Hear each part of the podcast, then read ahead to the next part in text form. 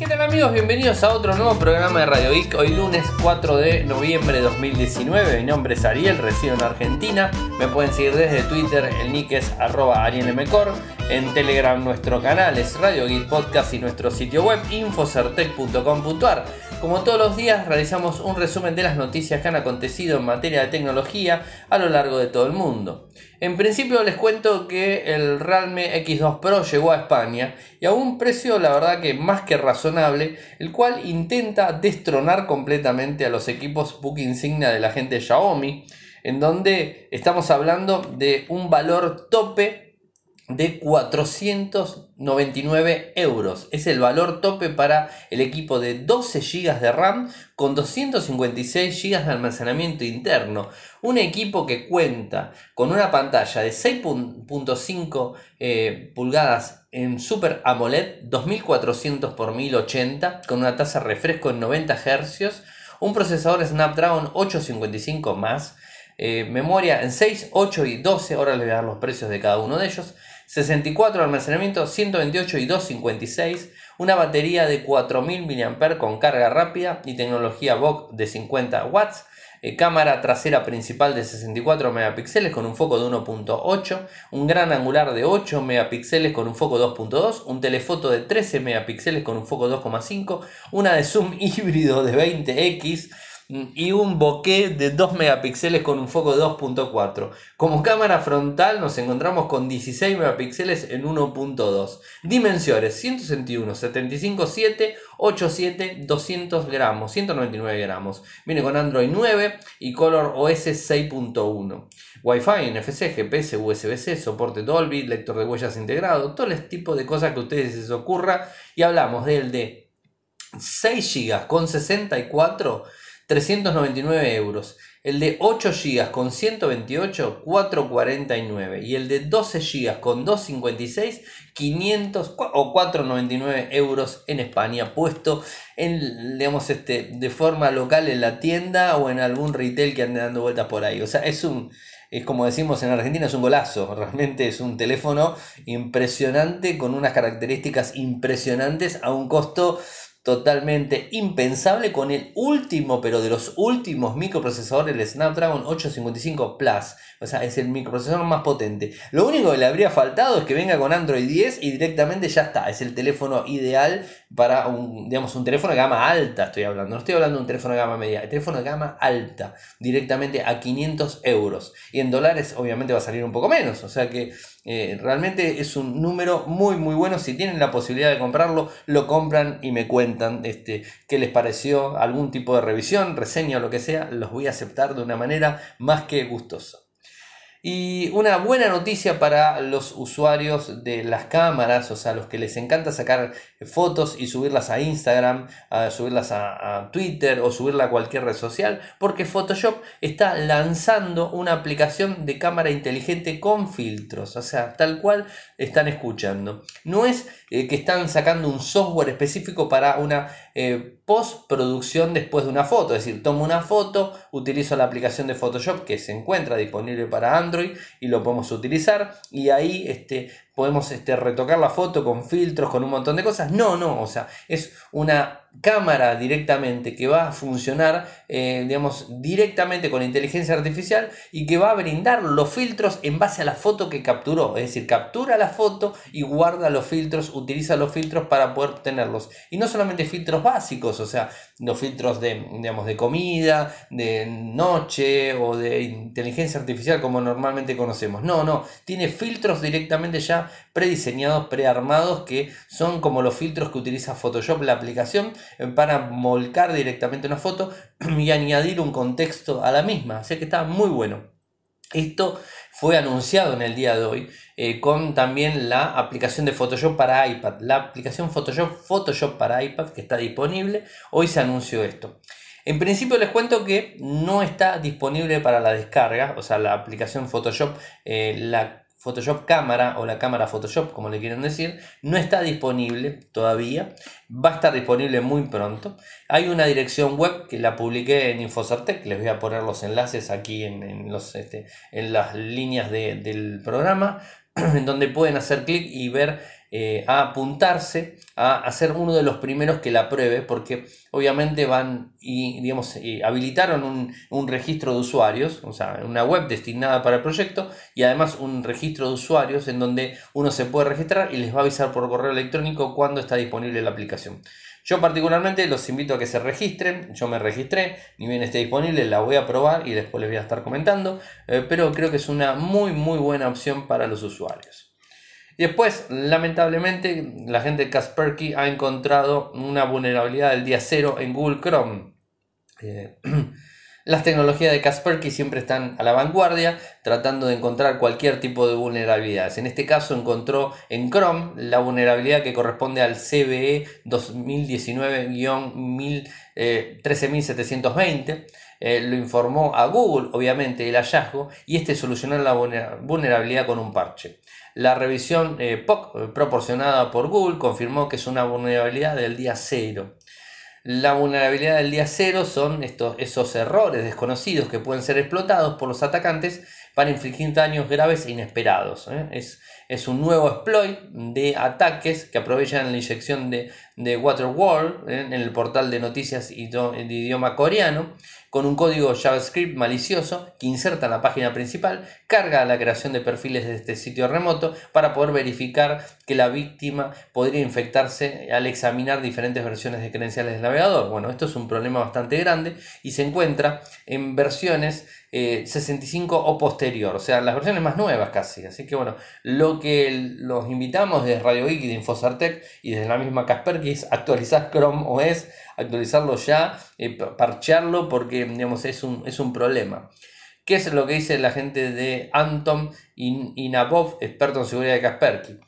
El descubrimiento de un nuevo día cero de Google Chrome en activo demuestra una vez más que la colaboración entre la comunidad de seguridad y los desarrolladores de software, así como la inversión constante en tecnologías de prevención de exploits, es lo único que puede mantener a salvo de ataques repentinos y ocultos por actores de amenazas. Bueno, eso es un poco la historia. Instalar el parche, va a estar el enlace, o sea, el enlace está directamente para que lo instalen, los voy a publicar, está, digamos, este, el sitio web Infosarte, como publicamos la noticia, está toda la información ahí volcada y como siempre va a estar en los enlaces del sitio, en los enlaces del podcast, mejor dicho.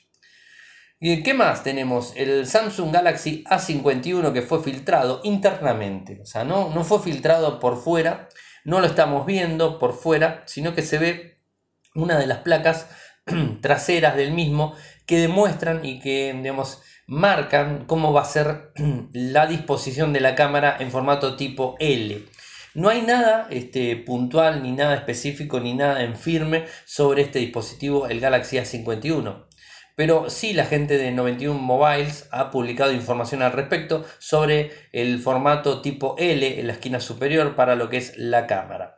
Vendría a ser un modelo similar a la 9 del 2018. Es un equipo que supuestamente la filtración habla de que traería una cámara principal de 32 megapíxeles una ultra gran angular de 12 megapíxeles, un teleobjetivo de 12 megapíxeles para un, y un zoom óptico de 2, con una cámara de detección de profundidad en 5. Yo no entiendo realmente, es una filtración y saben que es de 32, de 12, de 12, de 2 y de 5.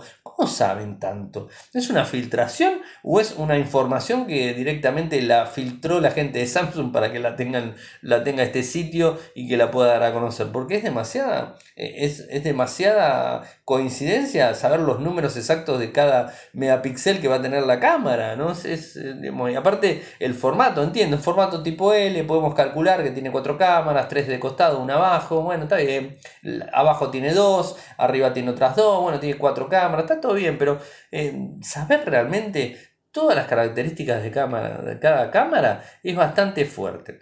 Este equipo sería lanzado en los primeros meses del 2020, así que bueno, estaremos atentos a ver qué pasa, si es realmente cierto y se llega a, este, a dar a conocer el equipo. ¿Qué es lo que está pasando en Estados Unidos y Huawei? Parece ser que el gobierno norteamericano está empezando a, digamos, a poner paños fríos a la relación contra Huawei porque al parecer está teniendo mejores relaciones con China a nivel comercial.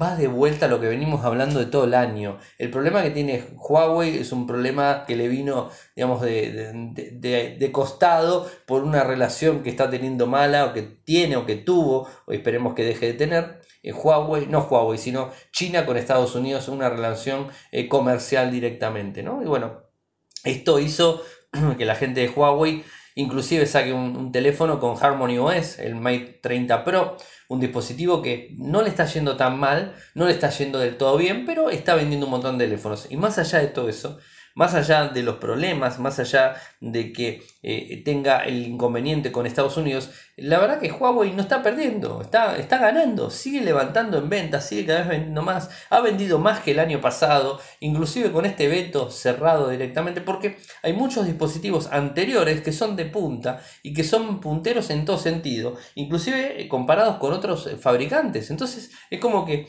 los usuarios han comprado teléfonos de, Huawei y siguen vendiendo, y también en su a su tecnología, o sea, es decir, no le va tan mal. Pero bueno, volvamos al tema, al tema este de qué es lo que sucede con Estados Unidos. Parece ser que la guerra comercial entre ambos países está bajando un poquitito o, digamos, de alguna forma están este, escalándose hacia abajo, eh, de forma creciente. La Entity List, donde está eh, Huawei parece ser que se está abriendo un poco y han recibido eh, desde empresas en Estados Unidos, recibieron más de 260 peticiones de empresas norteamericanas para poder trabajar con Huawei. Más, dice la gente de, digamos, Wilbur Ross, digamos, que es el secretario de Comercio de Estados Unidos, dice que es más de, lo, de las que hubiéramos pensado. O sea, nunca habrían pensado que tendrían tantas empresas detrás. Recuerden que hace poco ARM, empresa británica de microprocesadores, eh, digamos tecnología para los SOC de microprocesadores, le ha dado el visto bueno a seguir trabajando con la gente de Huawei y que no tiene que salir a buscar otro tipo de plataformas como RIGS o cualquier otro tipo de plataformas para poder fabricar microprocesadores en base a los Kirin. ¿no? O sea, sabemos que la microarquitectura que traen los microprocesadores Exynos, eh, los Kirin, los eh, Snapdragon, los MediaTek o cualquier otro TSMC, están todos basados en ARM. Y ARM es una empresa británica, no es norteamericana, es británica, pero también estaba estaba bloqueada para poder venderle la tecnología y poder seguir fabricando con la gente de Huawei y sus Kirin. Así que bueno, esto es un poco la, novedad del momento, ¿no? Y bueno, eh, ARM es la noticia fuerte de la semana pasada en donde, bueno, o sea, están pudiendo eh, generar transacciones económicas. Eso era un poco lo que estaba complicado. Ahora, ¿qué es lo que está diciendo, digamos, el secretario de Comercio? Es que están empezando a habilitar alguna que otra empresa. Seguramente ustedes se imaginan cuál debe ser la primera empresa que está detrás de esto. Bueno, Google. Google debe ser la primera empresa que está detrás de poder solucionar este, este inconveniente y llegar adelante con, sus, este, eh, con su sistema operativo y que la gente de Huawei pueda trabajar directamente con ellos, que pueda seguir trabajando con ellos en los nuevos dispositivos. No sé qué va a pasar si esto se soluciona y con los equipos que han salido con eh, Harmony OS. Calculo que este, le podrán instalar Android versión final y no la USP o las Google Apps se las podrán instalar de alguna manera y que sea totalmente legal. Bueno, estaremos al tanto de esta, de esta novedad, eh, pero creo que es una buena noticia para los usuarios de Huawei y para Huawei en general. Y hablando de Huawei, tengo una nueva filtración del Huawei P Smart 2020. Se filtró algunas imágenes y algunas características. Les cuento las características que se han filtrado.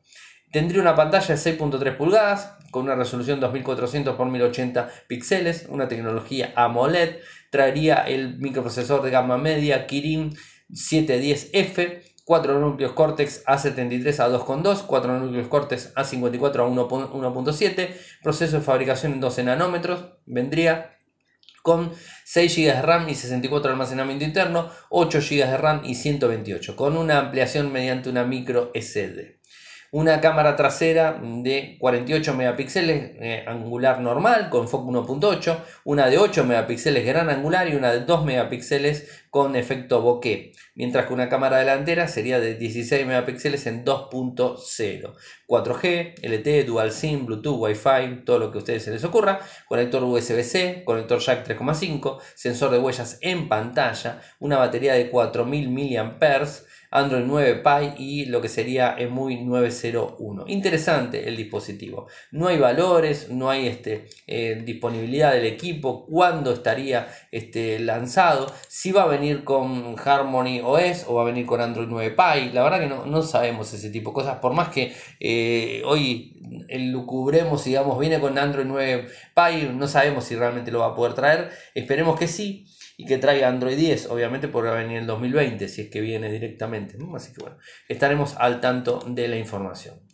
Y algo que ha sucedido en España, en donde un malware que viene de la familia de WannaCry, parece que ha, eh, digamos, ha bajado un montón de empresas, decenas de empresas españolas. O sea, Evidentemente el inconveniente está en que no parcharon cuando tenían que parchar las famosas, este, los famosos Windows, o sea, en donde se acuerdan que Microsoft brindó el parche para el ransomware WannaCry, pero parece ser que muchas empresas no las han parchado. Y en el caso del CER, que es la cadena radio, eh, emitió hoy un comunicado que ha sido víctima de un ciberataque esta madrugada, o sea, madrugada del lunes.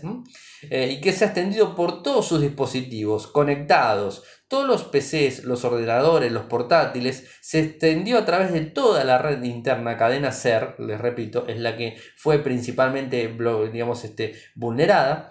Eh, y han desconectado los, los, equipos sistemas informáticos en estos momentos para tratar de solucionar el problema directo ¿no? de WannaCry. El inconveniente es que ha cifrado la información de todos los equipos.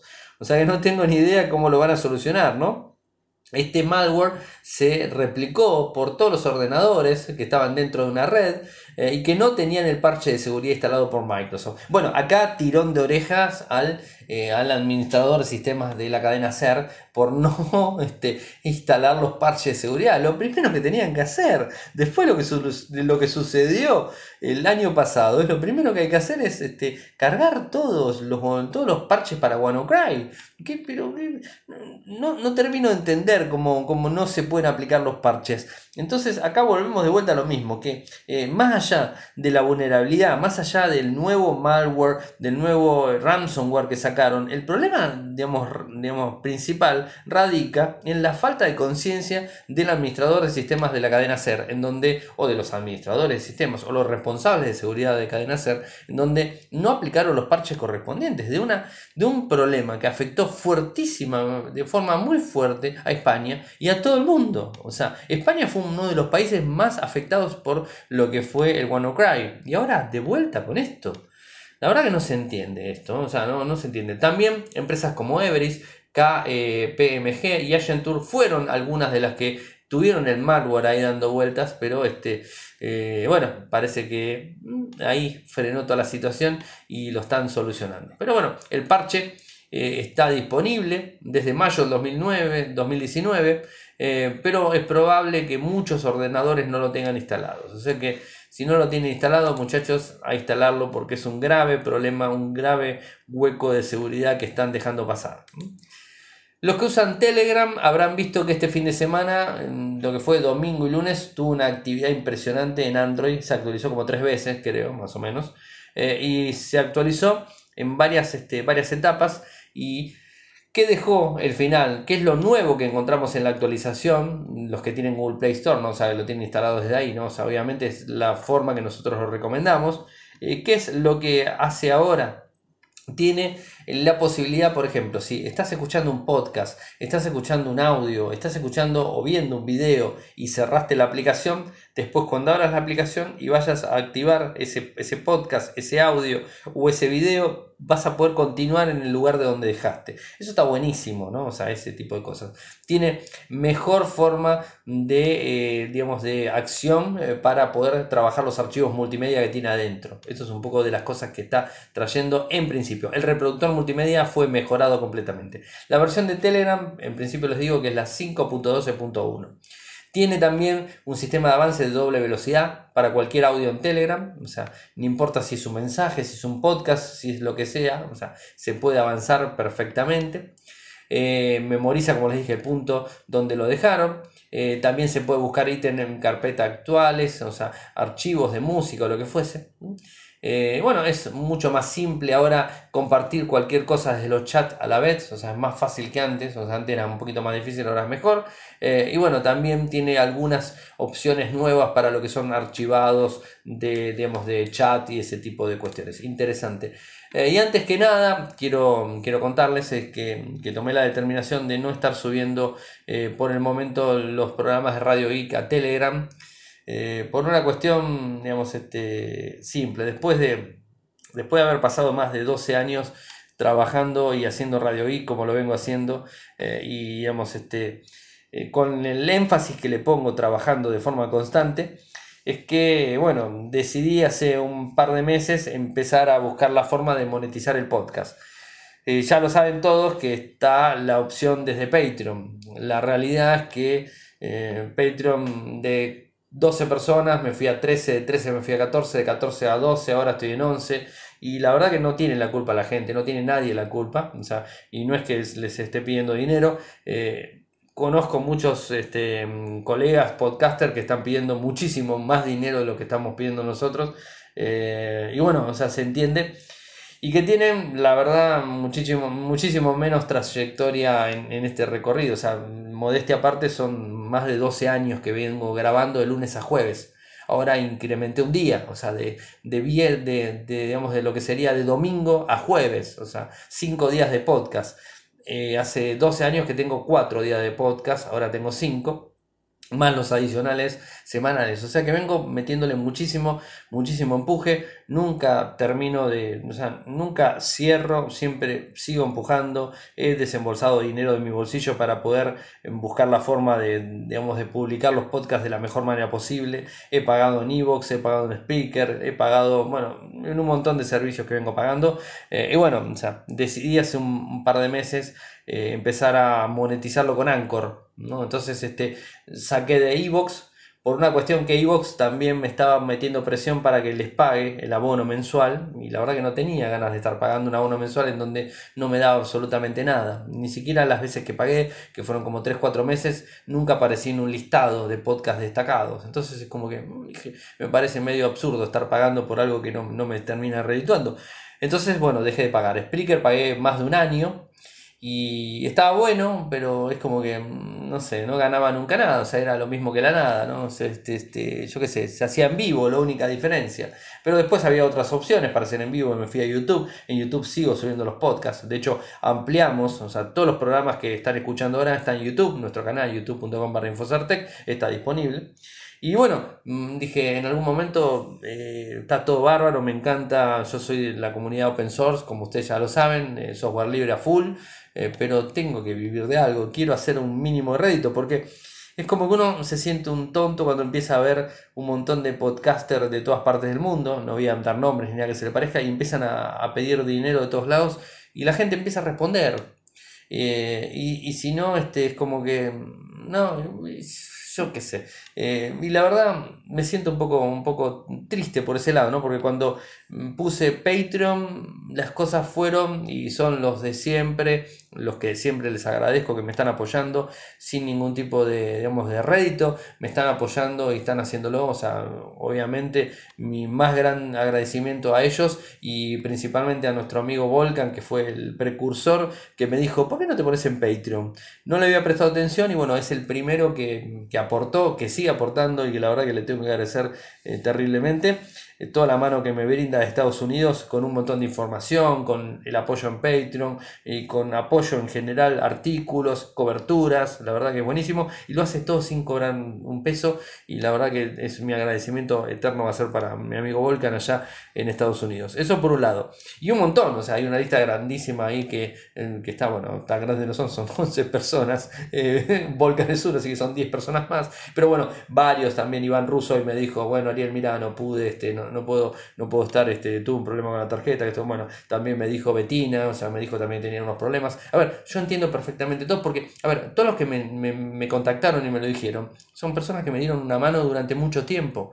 O sea, eh, tampoco estoy detrás de cobrar dinero y decirle, bueno, miren, voy a poner contenido, como hacen muchos que de repente ponen contenido especial para que lo escuchen solamente desde, no sé, desde la cuenta eh, eh, premium de de Spotify no tiene, pero sí lo tiene Evox. Lo hice en un momento, pero no lo hice menos de una semana. Eh, pero, o sea, en Evox, en Spreaker o, este, o en YouTube, como también hacen muchos youtubers que tienen sus, eh, sus cuentas cerradas o su, su, equipo de, digamos, este, donde suben videos específicos para ellos. Bueno, eso no lo pienso hacer nunca.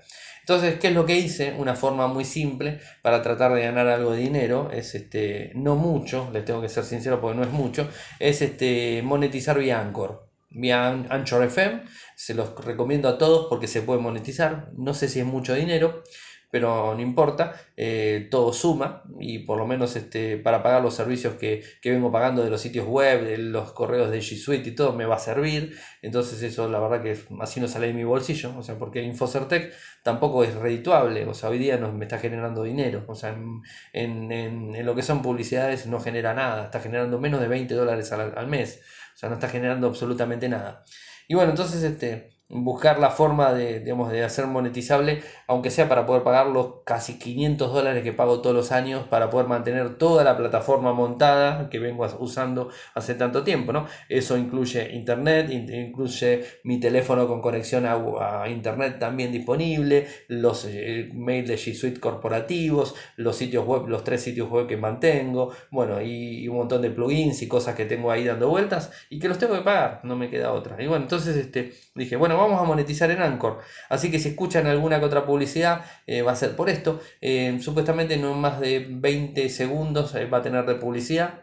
no más de eso es lo que supuestamente debería tener y eso ahí quedaría cerrado. Y estaba subiéndolo en Telegram, ahí ven el tema, justamente como toqué Telegram, estaba subiendo en Telegram y, la realidad es que muchas personas se volcaron a Telegram, a mí me pone muy contento, pero digamos, este, muy, contento poder tener una segunda opción en Telegram, que es este, subir los podcasts. Eh, pero la verdad dije, bueno, voy a tratar de redireccionar a la gente directamente que vayan a Anchor y que escuchen el programa en Anchor. Es muy simple, o sea, me están eh, están apoyando solamente por escucharlo en Anchor y en vez de estar escuchando en Telegram también están apoyándome. Son más de ciento y pico de personas todos los días que se descargaban el programa en Telegram y esos ciento y pico de personas si se volcarían a lo que es a, Anchor, la verdad que me darían una mano terrible, ¿no? Como también toda la gente que tenía en Evox, que tenía más de 600 personas. Hoy día estoy teniendo un promedio de descargas según Anchor de 80 y pico, 90 personas este, que está descargando el programa todos los días. Es muy poco comparado con lo que se venía descargando. Eh, estaban descargando más de 600, 800 personas por día en Evox. Eh, acepté la apuesta y dije, no importa, eh, traté de buscar la forma de, traer la gente de Evox hacia Anchor, pero evidentemente hay algo que está fallando y no, está viniendo, o sea, se están quedando en Evox y no están regresando desde Evox hacia Anchor. Lo dije, de hecho, el que va al feed RSS de, de Evox se encuentra con un audio mío diciéndoles que tienen que pasarse a Anchor y les explico cómo. He puesto posts específicos, he puesto tweets específicos, he hecho un montón de cosas para tratar, pero bueno, evidentemente hay algo que está fallando y los 800 personas o 600 personas que descargaron el programa todos los días de Evox, están perdidas. O sea, no sé qué decirles. Este, bueno, y lo que estoy haciendo ahora es también lo mismo. Quizás pierda más gente por el lado de Telegram y muchos se sientan ofendidos porque esté dejando de subirlo en Telegram. Pero bueno, eh, quiero que entiendan, son más de 12 años trabajando en donde no tengo ningún pedido y hace poquitito que vengo tratando de buscar un rédito económico que les digo no es mucho y además no es un rédito económico que lo esté pidiendo, sino que es un, digamos, es un rédito que sale directamente de una publicidad que se pone en el inicio del programa. Es un inicio del programa, son 25 segundos a cada inicio del programa que ustedes lo pueden adelantar inclusive si quieren. Yo sé que está mal que lo diga, pero no importa, se puede adelantar este, y si lo escuchan en 1.4 en menos de 10 segundos se lo sacaron de encima y a mí sinceramente me termina redituando de alguna forma. No mucha, pero bueno, esa es un poco la idea que tengo. Espero que les guste la idea y, bueno, este, y que la entiendan obviamente. Y por eso es que lo estoy subiendo a Telegram los programas y le estoy pidiendo a todos los que me escuchan si quieren hacer la corrida y contarles para poder hacerlo. Y bueno, eh, en Patreon, vieron que no lo digo más lo de Patreon tampoco. O sea, eh, tenemos la cuenta en Patreon y no lo vengo diciendo más porque la verdad desistí, ya está. le doy las gracias a las 11 personas que tengo ahí eh, que me están apoyando y a las que se tuvieron que ir por temas económicos o el que fuese a las que en algún momento, aunque sea un dólar, estuvieron ahí, les doy las gracias porque la verdad es, este, es un es esfuerzo, es desembolsar plata de su bolsillo para ponerla en una persona, eh, es un esfuerzo y una confianza que me dieron que a mí la verdad la tomo muy buena. Así que ya saben, cualquiera de esas personas que estuvieron, aunque sea un mes eh, aportando un dólar, sepan que del otro lado del mundo, no sé dónde me están escuchando, tienen un amigo que cuando necesiten algo me van a poder pedir en la parte tecnológica, obviamente, o si no, si puedo ayudar de otra manera con difusión de algo, saben que tienen un apoyo de este lado del mundo. Bueno, me quedan dos temas más para cerrar. En principio, eh, Age de Chromium ya tiene fecha de lanzamiento, va a ser en enero, el 15 de enero del 2020. Hacía bastante que estaba faltando. Age Stage eh, sería la versión final. Eh, Age Stable, perdón, es la versión final y está basada en la versión de Chrome 79 que está disponible el 10 de diciembre como versión release candy, release candy casi casi final, pero la versión final final va a ser ya según Microsoft en el enlace que le estoy poniendo el 15 de enero del 2020 con logo con todo disponible. Y lo último que me queda para contarles es una noticia que, de último momento que me, enteré antes de cerrar la, la post edición del podcast es de, de, Samsung, que parece que quiere cerrar su división dedicada al desarrollo de CPUs móviles a los SOCs famosos. Eh, y no es que, a ver, no se alarmen tanto, no es que van a dejar de existir los Exynos. Yo no creo que dejen de existir los Exynos, pero mm, a tener un poco de ahí, de, miedo y poner la aguja en un ahí, pensando, el ojito mejor dicho, a ver lo que sucede. La realidad es que la gente de Android Authority, que les voy a estar pasando el enlace para que vean que no invento la información, sino que la estoy sacando de otro lado, están comentando de que está por cerrar algunas plantas que tiene eh, de fabricación mundial, pero en Estados Unidos. Otro golpe duro para Trump. Le va a cerrar algunas fábricas en Estados Unidos. Esto va a despedir, a hacer despedir a 290 trabajadores en Estados Unidos con estas plantas que está pudiendo cerrar. En donde no tenemos mucha más información al respecto, pero creemos que va a ser un duro golpe. Eh, quizás tenga algo que ver eh, todos los problemas que, tiene eh, Samsung eh, para poder, digamos, este, relacionarse con, otros fabricantes. O sea, imagínense que ya perdió a Apple, que era una de las apuestas fuertes en el tema de SOX. O sea, le fabricaba los microprocesadores a la gente de Samsung. Los, los famosos Bionic eran de Samsung. no eran de Samsung, eran Apple. Pero los fabricaba, eh, no sé si eran, no llegaron a ser Bionic, pero no importa, creo que fueron anteriores. Eh, no importa por ese lado, Javi, perdón si me confundí. Eh, no importa por ese lado, pero este, lo importante es que le fabricó pantallas y le fabricaba microprocesadores. La arquitectura se la fabricaba directamente Samsung. Ahora se la fabrica TSMC. Eh, también se la fabricó en un momento Qualcomm. Y bueno, ahora se la fabrica TSMC directamente. y así que eh, perdió una venta muy grande por ese lado. También está perdiendo la venta por otros lados, a pesar de que hace convenios y con fabricantes de micros, inclusive con Qualcomm en algún momento hizo algún convenio. Pero bueno, lo cierto es que eh, al parecer no está vendiendo tantos micros y sí está vendiendo muchos teléfonos, entonces es como que se quiere volcar a otra, a otra rama y dejar un poco de lado quizás eso. A mí me pareció rara la información, vamos a tratar de contrastarla, vamos a tratar de seguirla, porque me parece raro, eh, yo siempre pensé que todo lo que es semiconductores y todo lo que tiene que ver con, con SOX, eh, a Samsung le iba más que bien. Ahora parece ser que no le va tan bien como parecía y bueno, este, está viendo la posibilidad de cerrar. Quizás solamente cierra las plantas de Estados Unidos porque no les son rentables y deja las plantas en Vietnam, en, China, no sé, no digo, habrá que ver qué es lo que termina sucediendo. Pero bueno, esta es la noticia que quería, eh, digamos, hacer el broche del programa del día de hoy. Bueno, llegamos al final, un programa quizás un poco más largo de los 30 minutos que le vengo prometiendo. Saben que pueden seguirme en Twitter, mi nick es arroba arielmcor, en Telegram nuestro canal es radio y podcast, nuestro sitio web infocertec.com.ar, eh, nuestro canal también en YouTube, youtube.com barra infocertec, mi correo electrónico personal arielmcor arroba gmail.com. Muchas gracias por escucharme y será hasta mañana. Chau.